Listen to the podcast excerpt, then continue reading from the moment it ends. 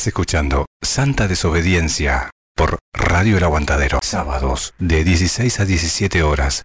Santa Desobediencia. Programa informativo cultural con entrevistas y buena música. Siempre desde el enfoque femenino a cargo de Cecilia de Fan y Laura de los Santos. Sábados de 16 a 17 horas. Santa Desobediencia por Radio El Aguantadero. Y en equilibrio te ofrece un tratamiento a tu medida. Masajes descontracturantes, drenaje linfático, reflexología, reiki, fangoterapia. Comunicate a través del 095 486 827. Aquí en equilibrio te mereces el relax.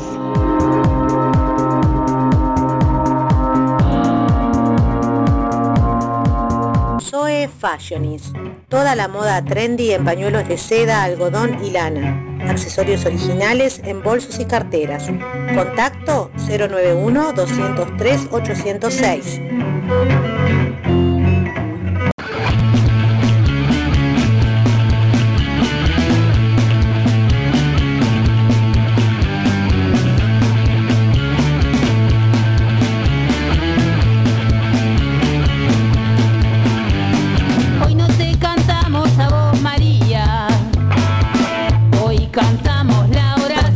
Estamos en vivo, Bueno, señores. estamos en vivo. Buenas tardes a todos los que nos están escuchando por ahí, a toda la resistencia.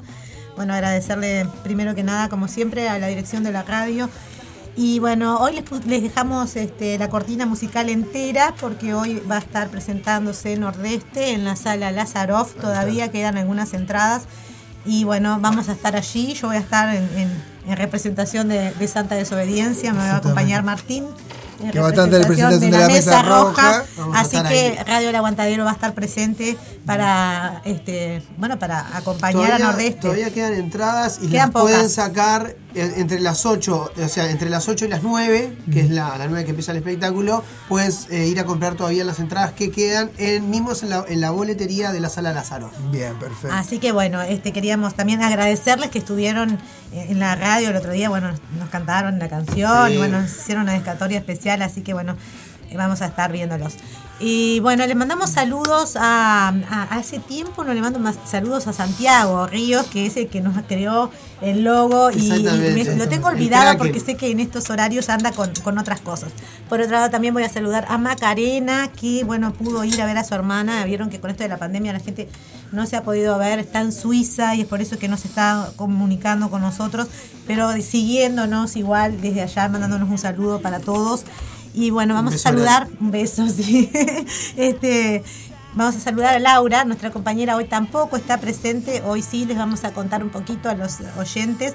Este, Laura tuvo que eh, hacerse una intervención médica de la que vamos a estar hablando el siguiente programa cuando ella ya esté aquí y es por eso que no ha estado, pero como este, todavía no estábamos muy seguros de los plazos médicos y demás, no queríamos contarles sin, sin estar muy seguros. Bueno, este, le mandamos un saludo a Laura que está en su recuperación. Vamos a tener después unas instancias de encuentros donde Laura nos va a estar contando qué fue lo que le pasó este, eh, a nivel salud. Y bueno, vamos a tener para eso otra invitada con nosotros, que va a ser Natalia Martínez, la este, productora de Perfectos Desconocidos, que va a estar aquí también eh, haciendo, vamos a empezar a hacer un ciclo de entrevistas una vez al mes a mujeres emprendedoras y esta vez le toca a Natalia Martínez, pero también Natalia Martínez va a venir en calidad de, este, ella eh, tuvo eh, cáncer, bueno, es una de las personas resilientes de cáncer que este que tiene también todo un testimonio, que ha llevado un- más o menos un seguimiento de esta experiencia. Bueno, Laura también ha estado experimentando en estos tiempos este, un- una, una situación no igual, pero de las mismas características. Entonces, vamos, eh, esto nos, nos hizo este, reflexionar con Laura de abrir, de abrir un ciclo que nos cuenten un poco las personas este, que emprenden nuestras, nuestras nuestras oyentes, nuestros oyentes, que a veces también nos pasan otras cosas, justo cuando estamos empezando otra etapa de la vida y también nos pasa alguna situación de salud.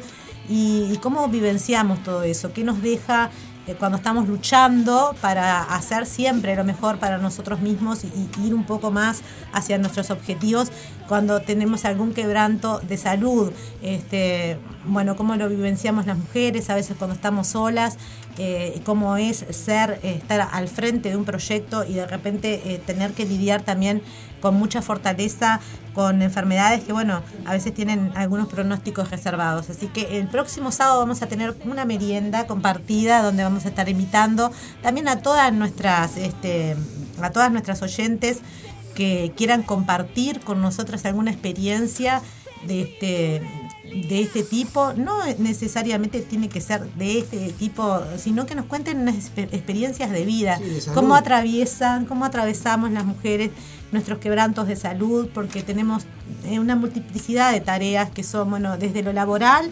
hasta eh, lo maternal, en el caso de Laura, ella es mamá de cuatro, de, de cuatro nenes, entonces este, cómo podemos coordinamos las mujeres a veces cómo nos fortalecemos dentro del quebranto para poder seguir eh, articulando toda esa red de cosas que dependen de nosotras. Creo que cuando nos falta la salud a las mujeres nos percatamos también de nuestro rol dentro de una familia, qué cosas este, tenemos que manejar a veces en silencio para no, cuando ya estamos un poco más grandes y a veces este, no queremos preocupar a nuestros padres, no queremos preocupar a nuestros hijos, no, queremos tener alertas en el trabajo. Entonces a veces vivimos estos procesos con mucho silencio porque no sabemos y esa es una de, las, los grandes problemas que atraviesan las mujeres, tener a veces que ocultar porque ya sea un embarazo o, o alguna condición médica por el temor de lo que puede pasar en el trabajo Totalmente. o el temor de lo que puede pasar en otros ámbitos o si sos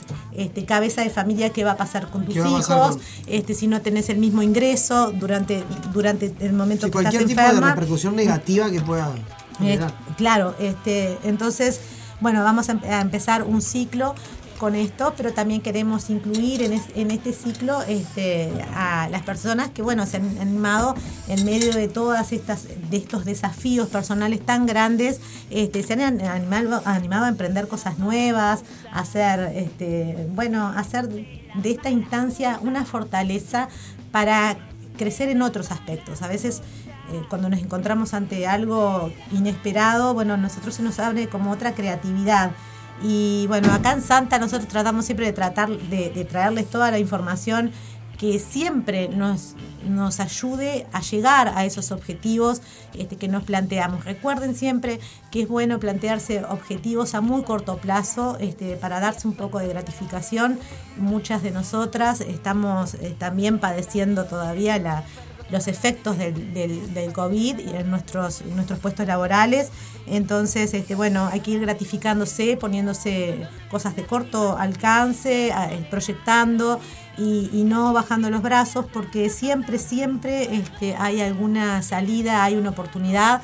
Y bueno, eh, así que sobre todo este, darle a Laura un abrazo porque hemos estado viviendo esta circunstancia y bueno, ha sido también muy enriquecedor para nosotras muchísimas cosas que, que, vamos a hablar, desde los avances científicos que hay, que no conocimos en esta instancia, bueno, siempre tratando de aprender, ¿no? De todo lo malo, eh, eh, este, también aprender. Eh, está el papá de Laura, creo, por allí en, en, Facebook. De acá no te no alcanzo a leer, pero a ver si Gonzalo puede. Primero que nadie, quiero agradecer a todos los amigos y compañeros de la radio por cuidar de mi hija, por cuidarla por muchos, pero por, pero por mucho, muchas gracias. Ah, bueno, Carlos, este, disculpanos que el sábado pasado no, no, te podíamos este, decir mucho, pero bueno, como están ustedes viviendo lejos, eh, Laura consideró que era mejor esa, esa instancia y bueno, respetamos lo que nuestra compañera este, nos había pedido para hablar con ustedes personalmente. Eh, te mandamos un abrazo, siempre nos estás escuchando y apoyando y bueno, te mando un abrazo. Este, y gracias a ti, porque siempre estás ahí al, a, ahí al firme, firme escuchándonos. Firme del cañón siempre. Bueno, comenzamos, este, después de nuestros saludos y de estas aclaraciones, comenzamos con la efemérides del día de hoy. Opa, ¿Qué tal, chicos? Opa. Hoy es el Día Mundial del OVNI. Opa, mirá. Ah, no identificado. Me dio mirá, miedo. Mirá. Bueno, les digo, primero que nada, le, este, le doy eh, la bienvenida a Gonzalo, que no lo saludé de principio, porque saben Buenas, que buenas. es Laura que nos ordena.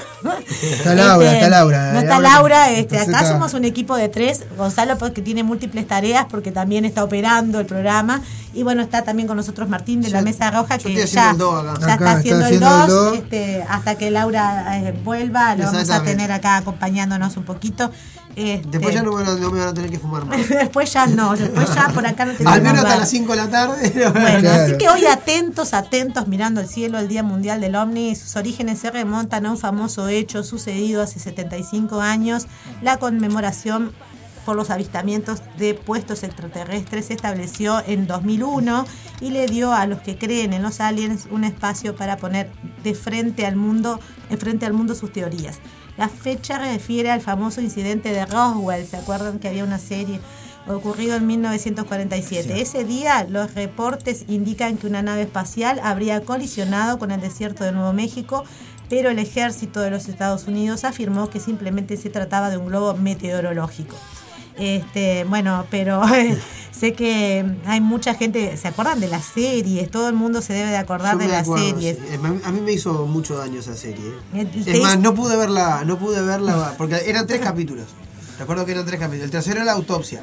Pero yo la autopsia no la pude ver. Me resultó muy aterrador. Yo le tengo miedo a eso, a los extraterrestres. Eso, ¿no? Yo Bueno, no, yo no le tengo miedo a los extraterrestres. porque- ¿tenés miedo a los vivos? a, lo- a los de la Tierra, No, quiero decir. eh, Bueno, sí. Yo prefiero, yo le tengo miedo a la muchacha que habla como extraterrestre, pero a los extraterrestres.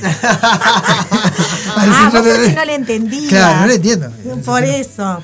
Bueno, y también eh, comentarles que el, el 28, ahora va- vamos a hacer más extenso eso, pero vamos a, a nombrarlo ahora el 28, este, porque ya empezamos el mes de julio con un montón de actividades, pero el 28 del mes pasado este, fue el Día del Orgullo Gay, así que vamos a estar hablando de eso, pero también ese día, y lo- por eso se los digo ahora, este, sería el aniversario de, cumpleaños, como quien dice, del médico de la risoterapia. Este, Hunter Doherty Patch Adam es un médico estadounidense, activista social, diplomático y escritor. En el año 72 fundó el Instituto Sí, estoy con el alemán, así que bueno, con el propósito de revolucionar la atención de la salud mediante un intercambio de amor y no en una transacción económica. En 1998 se hizo una película basada en parte de su vida, protagonizada por el fallecido actor Robin Williams. Exacto. Sin Patch embargo, Adam. Patch Adam este, fue criticada duramente por Adam, este, por el, este médico a la película, porque sintió que se lo había retratado solo como un payaso divertido en vez de enfocarse en su trabajo como activista. Bueno, así que eh, hoy sería, me pareció interesante traer esto porque eh, siempre la salud mental está en el foco de, de la atención. Bueno, hay eh, existe la risoterapia. Vamos a ver quién la Ah, hace en. Uruguay porque no, no conozco a nadie que, que esté haciendo risoterapia, pero sé que en, en Cuba sí. En Cuba hay terapias de risa que se aplican este, mayormente a la gente mayor de edad y, bueno, tiene extraordinarios este, resultados, así que bueno. Eh, bueno, eso por, por ese lado. Y hoy, 2 de julio, empezamos este, ya en el mes que es el, este mes entero este, es el mes de la, de la afrodescendencia. Bien. Este, bueno, entonces alguna de las cosas que vamos a estar dando hoy a nivel cultural va a estar relacionada con todas las actividades que se tienen programadas para, para todo el mes.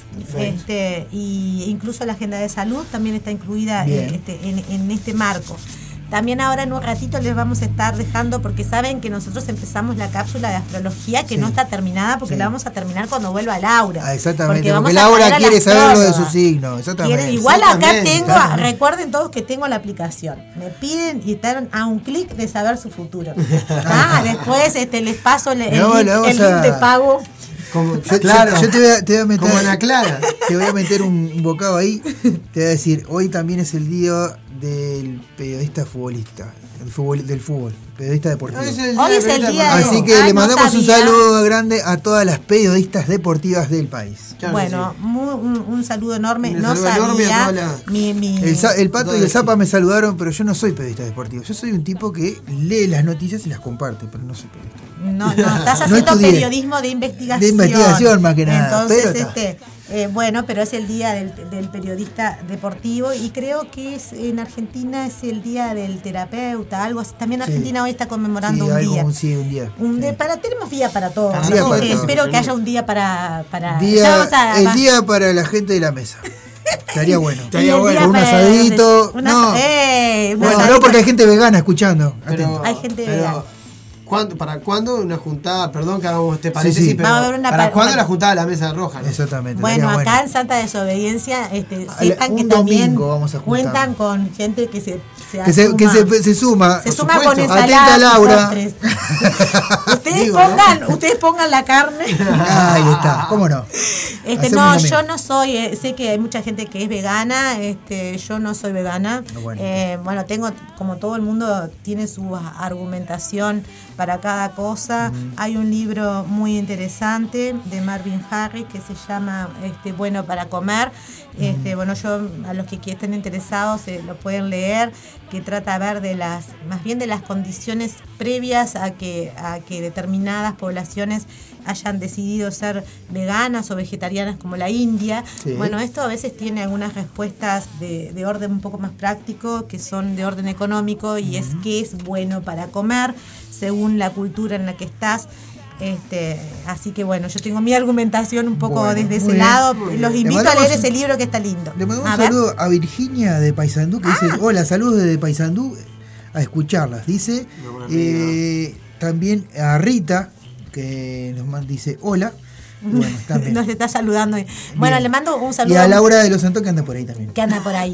Le mando un saludo muy fuerte a Rita, que es mi mamá, este, bueno, y especialmente felicitarla porque ella es propietaria de su casa. Este, esto, bueno, lo quiero festejar este, públicamente porque sabemos todos lo, lo difícil que es este, comprarse una casa, ¿no? Y bueno, hay que trabajar toda una vida para. eh, hay que trabajar una vida y este mi mamá ha sido una luchadora incansable también es una mujer que ha sido eh, también mamá eh, este, separada entonces ustedes saben que, que los desafíos cuando estamos este, Ah, sí. transitando eso son dobles y bueno mi mamá este bueno logró eh, ya su tener la- los títulos de propiedad de su casa, está feliz, estoy feliz por ella. Bien. Así que chicas, también esto me hace pensar, este, busquen, miren que hay un montón, este, un montón de, de lugares en los que pueden averiguar para, para lo que son casas y demás. La gente que está en el interior, sobre todo, contáctense con MEVIR, que es el movimiento de la erradicación este, la vivienda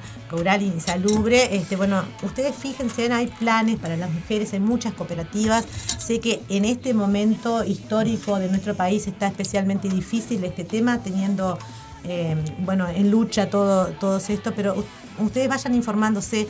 Es muy importante empezar cuanto antes con el sueño de la casa propia. Para nosotras las mujeres, sobre todo cuando queremos, sabemos que vamos a tener hijos probablemente o algo, bueno, es muy importante tener la casa y bueno, cuanto un, mo- un momento llega la oportunidad y a estar atentas ahí a la oportunidad, a generar también un poco la oportunidad buscando y, metiéndose y trabajando. Hay muchas que son autosustentables.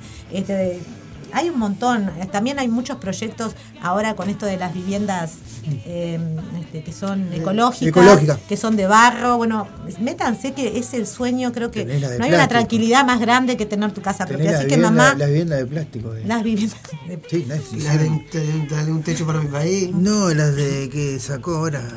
Ah, no, Loli. Los compañeros se me van Loli, de Loli, Loli. no, Loli sacó por una favor. de plástico. Loli Ah, está sí, haciendo es verdad, trabajo- es verdad. es Y la de madera del Ministerio de. Vivienda. Este, Soplará, soplará. Bueno, Bueno, así que está, mamá, te eh, mando un saludo muy grande y a todas las mujeres que, que te están en, en esa en esa lucha de que están pagando la casa. Bueno, vamos arriba, que se puede, que el momento en que te dan los títulos es único. Maravilloso. Así que Gratificante, este, muy te mando un beso, mamá. ¿Y quién más me había dicho que estaba por allí? Bueno, ah, Virginia, te mando un beso enorme. De Gracias por estar escuchándonos de Paisandú, de, mi, de mis pagos. Este, te mando un beso enorme. ¿Te pon- Este, ¿Ponemos el, el primer temita? Vamos a poner, nos vamos a ir al primer tema sin antes decirles algo, que bueno, cuando volvamos ya vamos a empezar con la agenda acerca del mes de julio sobre la este, sobre todas las actividades que hay este, desde la intendencia, de las diferentes intendencias, hay otras intendencias sí, también enmarcadas en esta, en este mes de, de la afrodescendencia. Ya venimos. Ya volvemos. Les cortamos el vivo en, en- ahí en Facebook, pero volvemos en un ratito y porque ya saben. Si ya no, saben nos todos cortan a nosotros, que nos cortan a nosotros. Nos están mirando, nos están mirando. Sábados de 16.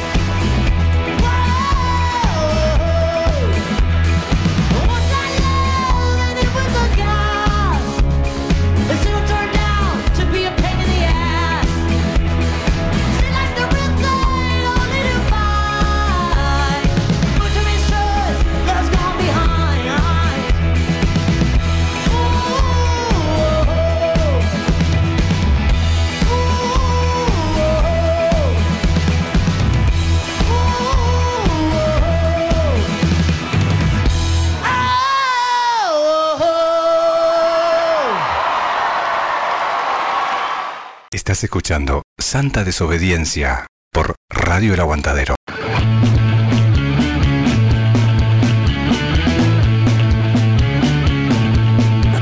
Estamos en vivo. Bueno, seguimos en vivo, este, como les hablábamos sobre el, la- el mes de la afrodescendencia, bueno, empezamos un pequeño informecito. El 23 de diciembre del 2013, la Asamblea General de las Naciones Unidas en la resolución, perdón, resolución proclama el diseño internacional de los afrodescendientes que comenzó el 1 de enero del 2015 y terminaría el 31 de diciembre del 2024 un diseño dedicado a los afrodescendientes, reconocimiento, justicia y desarrollo.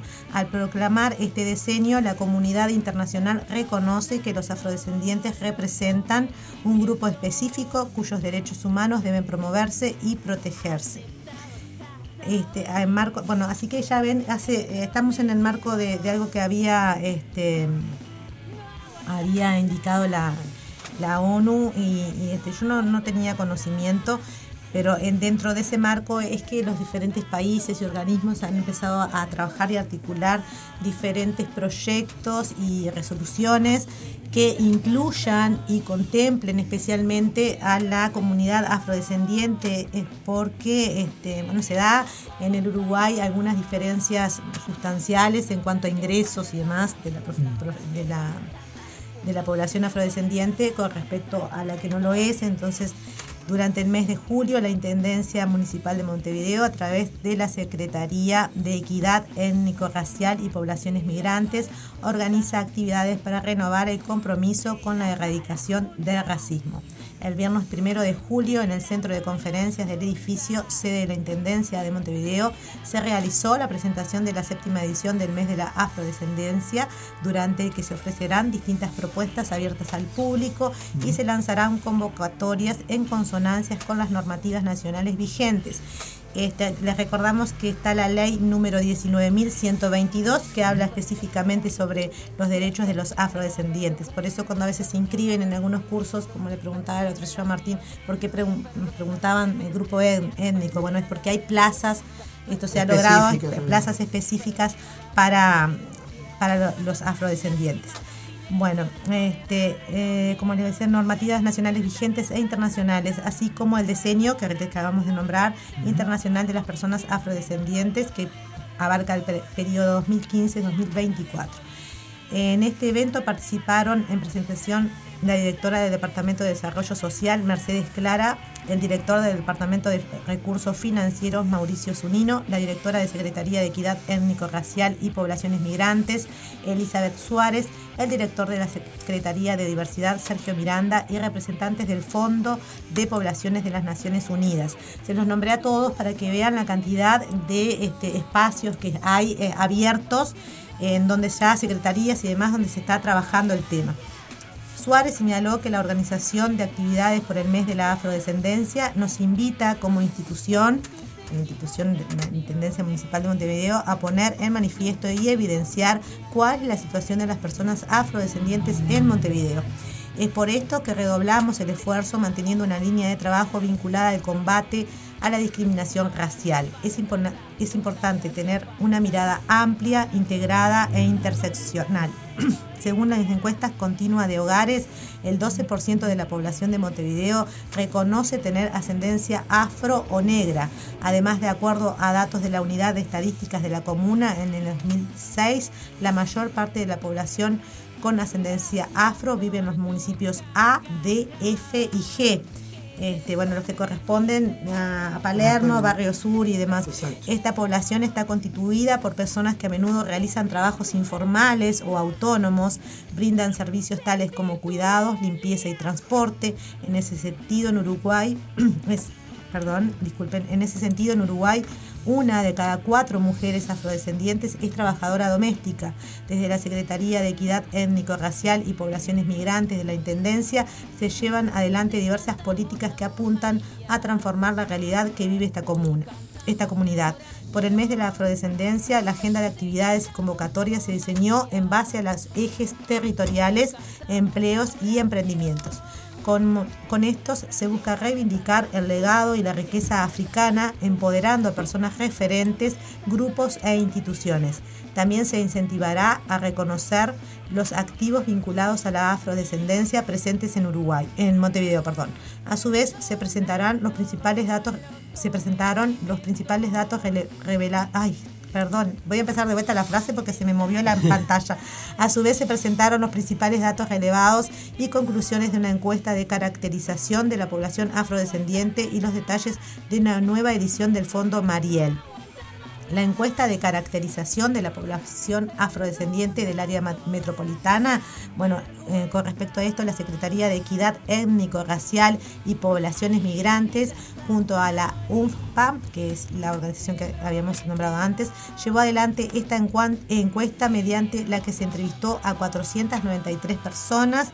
El objetivo fue reubicar en la agenda de los derechos sociales a la población afrodescendiente luego del desplazamiento de esta temática como consecuencia del enfoque epidemiológico con que se gestionó la pandemia del COVID-19. Los principales hallazgos fueron la población afrodescendiente fue de las más afectadas a nivel laboral y financiero en ese contexto, en el de la pandemia. El 80,7% tuvo algún impacto relacionado con la misma. La incidencia de la pobreza en esta población creció un 3,4% frente al incremento de un 2,6% para personas no afrodescendientes. Un 45,8% de las y los entrevistados considera que su vida en general está peor tras la pandemia. En lo que refiere a experiencias de discriminación, un 60% de las y los entrevistados se han sentido discriminados por su color de piel en los últimos cinco años. En el caso de las mujeres, esta cifra alcanza a un 67%. Estamos hablando, este, vamos, es un tema que hay que entrarle muy suavemente porque es un tema muy delicado que es el tema de la de esto que siempre decimos con Laura que está un poco oculto en el Uruguay, que es el racismo. Estamos hablando de un 67% de personas.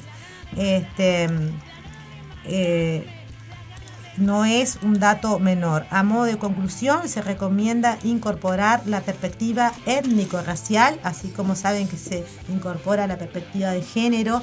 Bueno, también nuestra comunidad tiene como, como un deber, diríamos, este, eh, el hecho de empezar a incorporar la perspectiva étnico-racial en los servicios de salud, especialmente salud mental y psicológica, incluir la perspectiva de género en las acciones para reducir el impacto de la pandemia a nivel laboral y combatir la discriminación racial en los diferentes ámbitos, en particular en lugares públicos y en los medios de transporte. Eh, le vamos a estar, hablamos ahora del lanzamiento del Fondo Mariel 2022.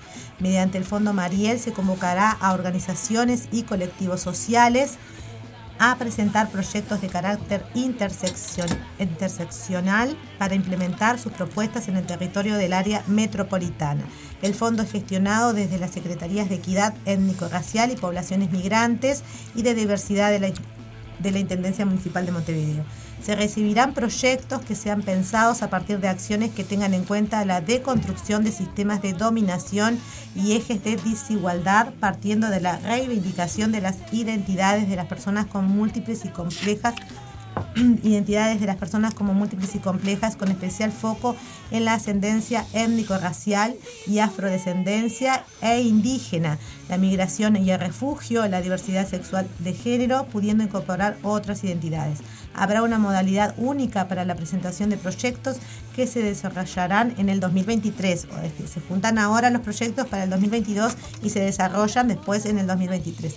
Estos podrán ser de carácter social, formativo, educativo, recreativo y artístico también culturales, entre otros. La Intendencia destinará un total de 600 mil pesos uruguayos para la instrumentación del fondo con recursos de ambas secretarías.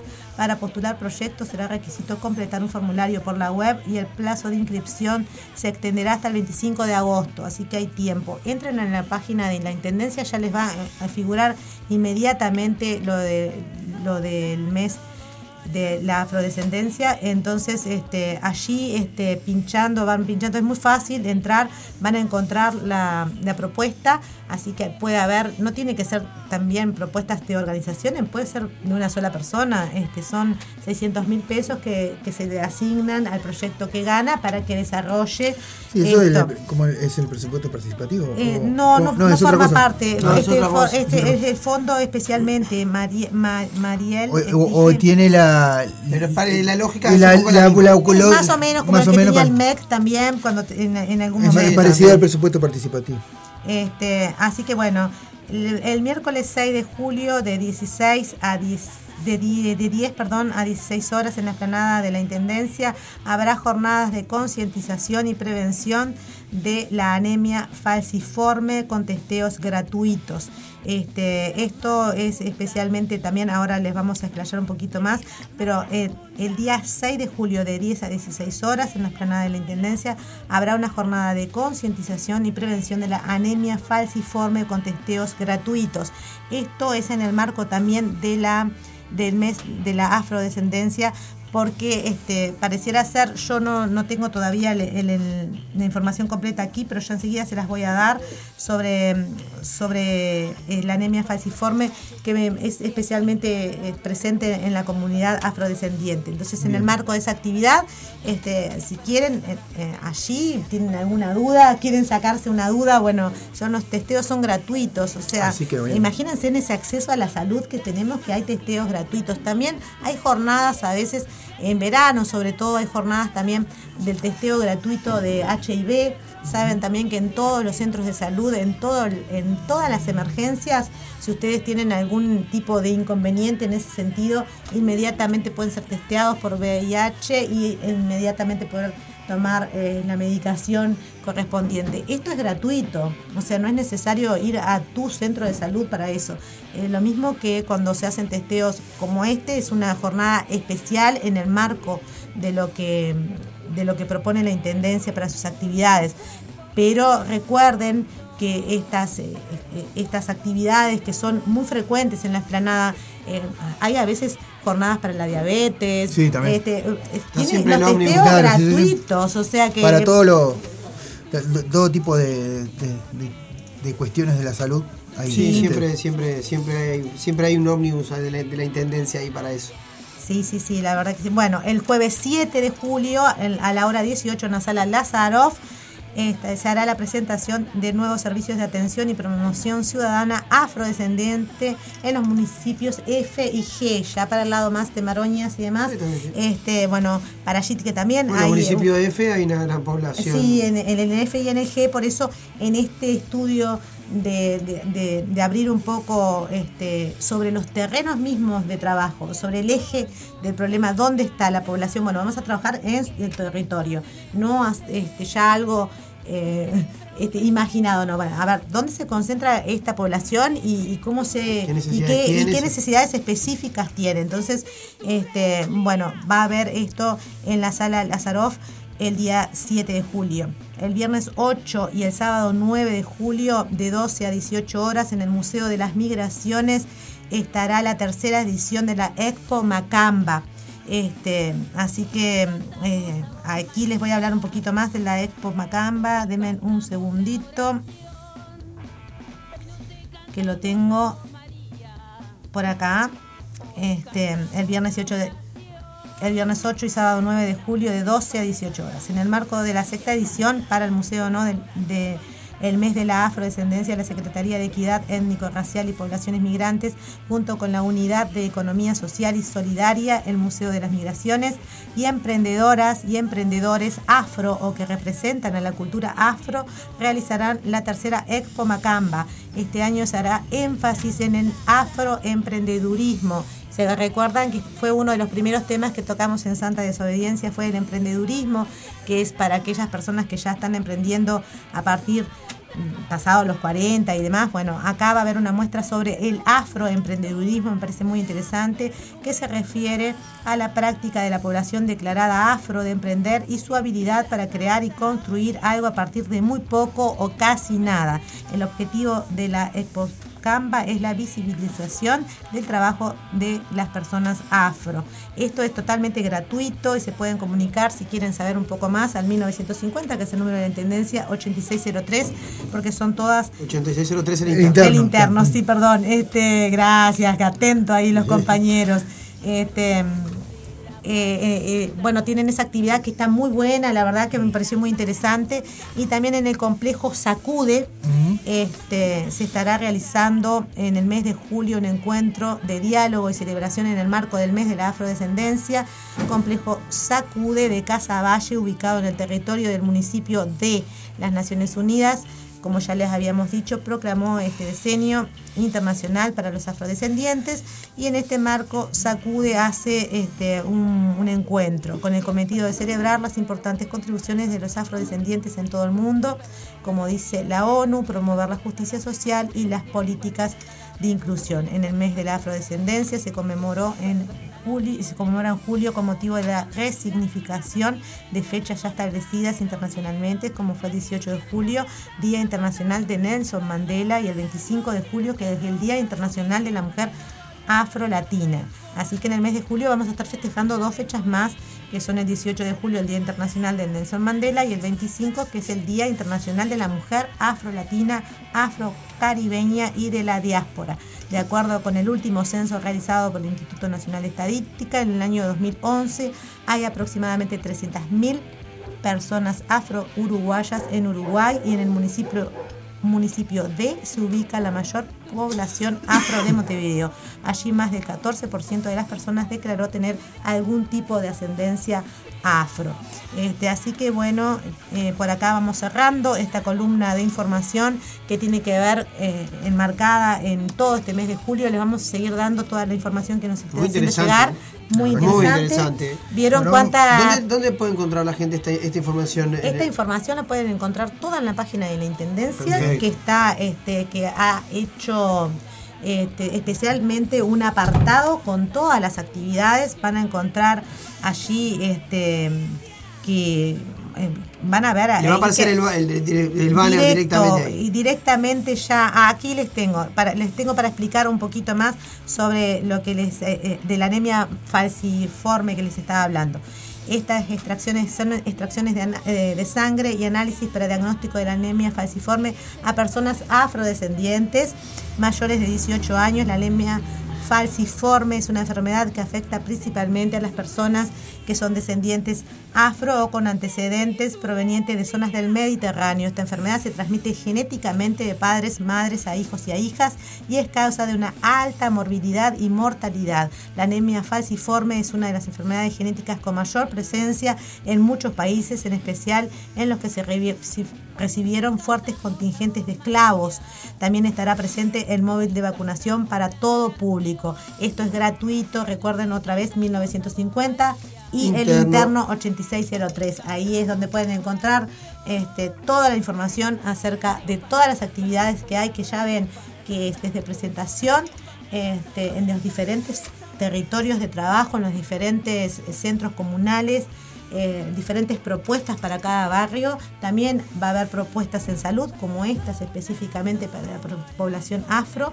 Y se- también eh, se van a presentar esta, este dinero que se va a hacer del fondo que se presenta para, para gestionar proyecto este proyectos 600.000, ¿no? que son 600 mil pesos. Este, realmente los que tengan interés, métanse, encuentren ahí las bases de, de lo que para presentar el proyecto, porque bueno, tenemos que trabajar muy fuertemente en el Uruguay para erradicar el racismo. Este, creo que la primera cosa que tenemos que hacer es dejar de hacer el, el- el- el chiste, ¿no? El, chiste bobo, que es repetitivo, pero que a veces, este, a veces la gente no lo comprende, pero Pero es resulta molesto.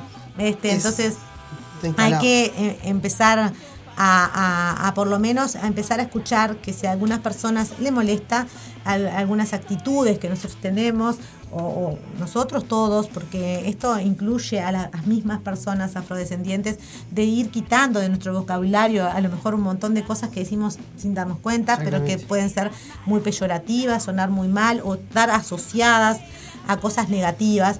Estos, eh, recuerden siempre que todo esta, mm, estas percepción negativa que se tiene de la cultura afro es porque, bueno, es, es muy difícil reconocer para una sociedad que tuvo esclavos.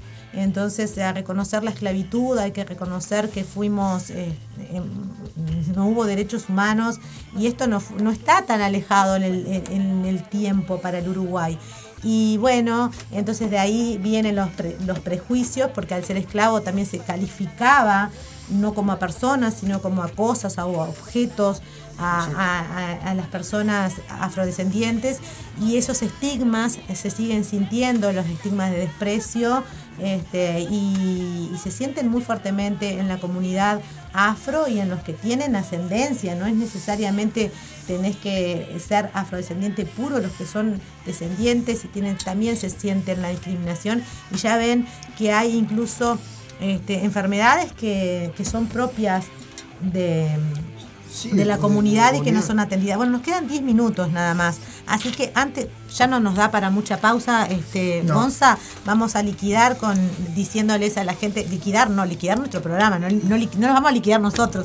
Este, Sería no un buen rating. autoliquidar. Igual, Yo creo que- tendríamos un buen rating, pero no. Este, bueno, Yo chicos, creo que se volvería viral. Sí, eh, sí, eh, sí, sí. Antes de entrar en el, en el día, porque se conmemoró el, el 28, el Día del Orgullo este, Gay, pero antes de entrar en eso, les vamos a, este, a colgar después en la, en la, en la página de en donde tenemos el, el grupo de difusión los dos este, audios que no pudimos pasarles sobre las estrellas. Bien. Después se los vamos a estar pasando, pero recuerden que vamos a tener, Igual- cuando igual vuelva podemos- Laura, vamos a tener todo completo porque vamos a traer los una tengo acá, igual lo podemos pasar eh, cuando venga Laura. no sé. Cuando, ah, bueno, cuando venga Laura, entonces que vamos a retomar eso, esa historia, este, que la tenemos ahí porque surgió mucho más de lo que pensábamos y vamos a traer a, a alguna persona que nos que nos esté contando, claro, que nos esté contando cómo es el eh, este, eh, este este conocimiento tan ancestral, tan antiguo.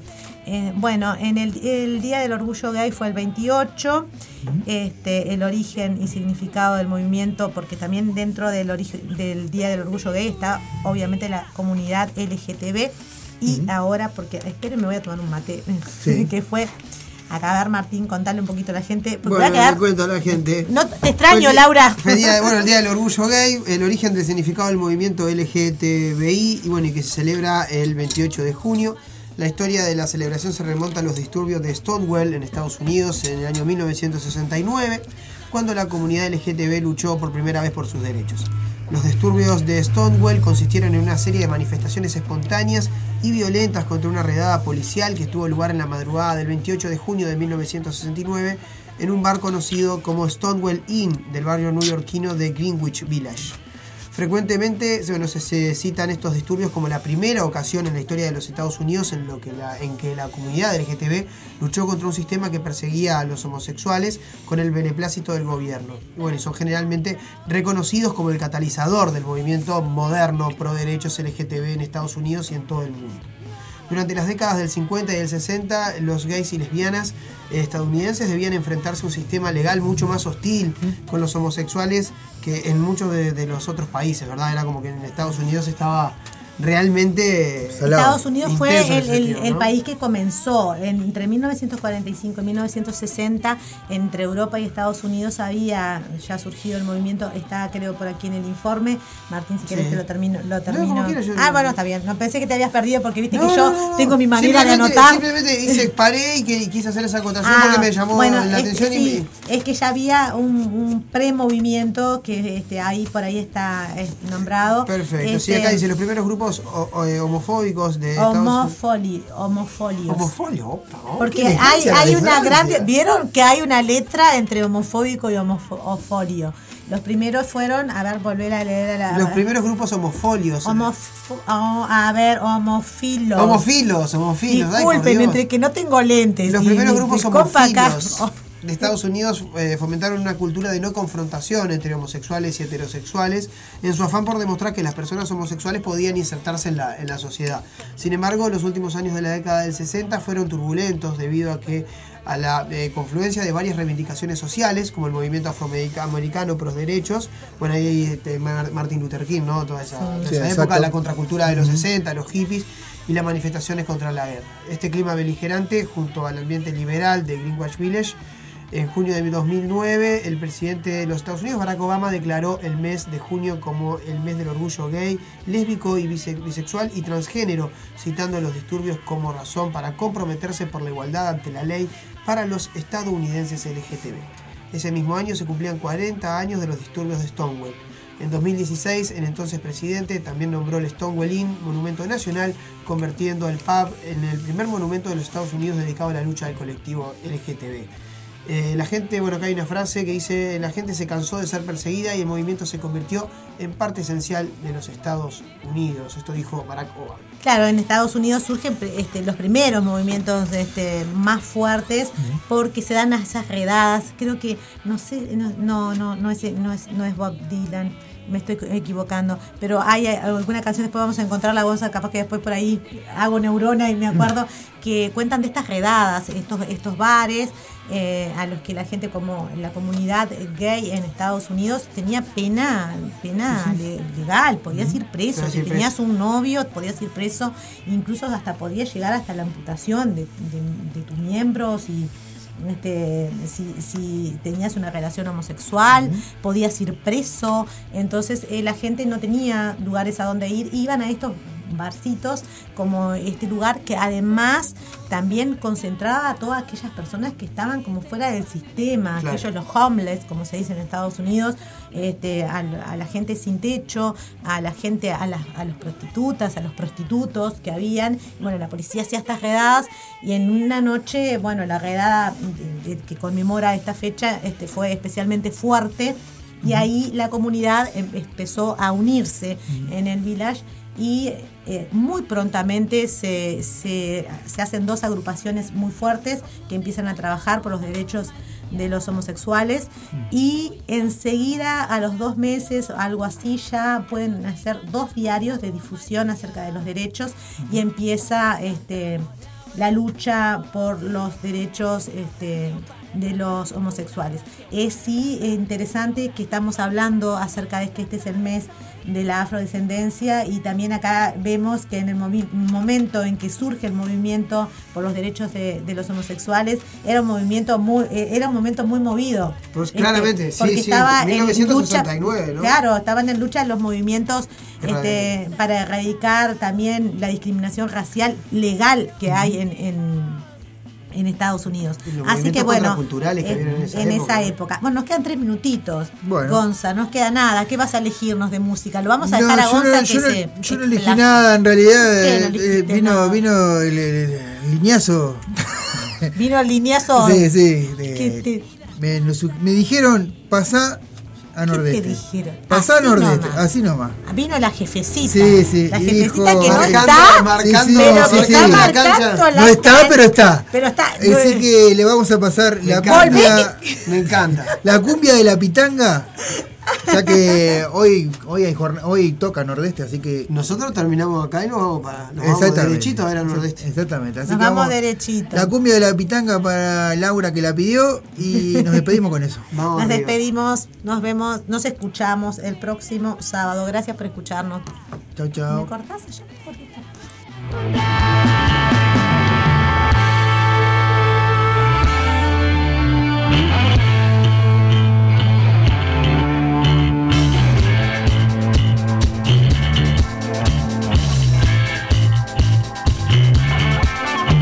corto. Perdona la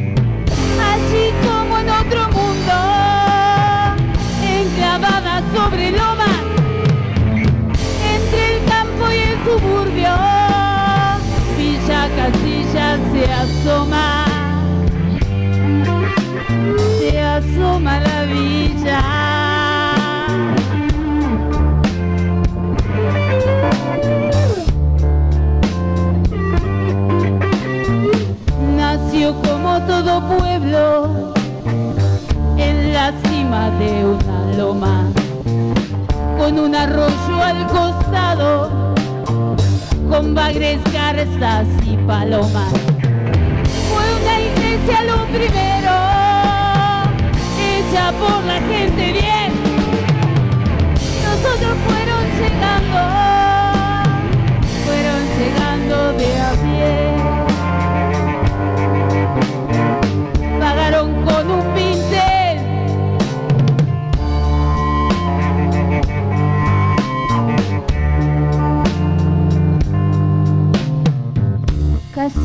laguna el nombre de aquellas tierras el dueño.